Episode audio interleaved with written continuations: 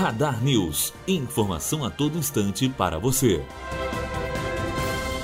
Bolsonaro se reúne com presidente de partidos. Líderes de partidos se reuniram com o presidente Jair Bolsonaro na manhã de hoje no Palácio do Planalto. As reuniões têm como objetivo tentar construir uma base aliada no Congresso para apoiar a reforma da Previdência. O governo precisa saber quais partidos farão parte dessa base. As bancadas dos partidos que se reuniram com Bolsonaro somam 196 deputados dos 513 votos que a Câmara tem. Mariano Togali, aluna do terceiro ano de jornalismo, direto para a Rádio Unifoa. Radar News. Informação a todo instante para você.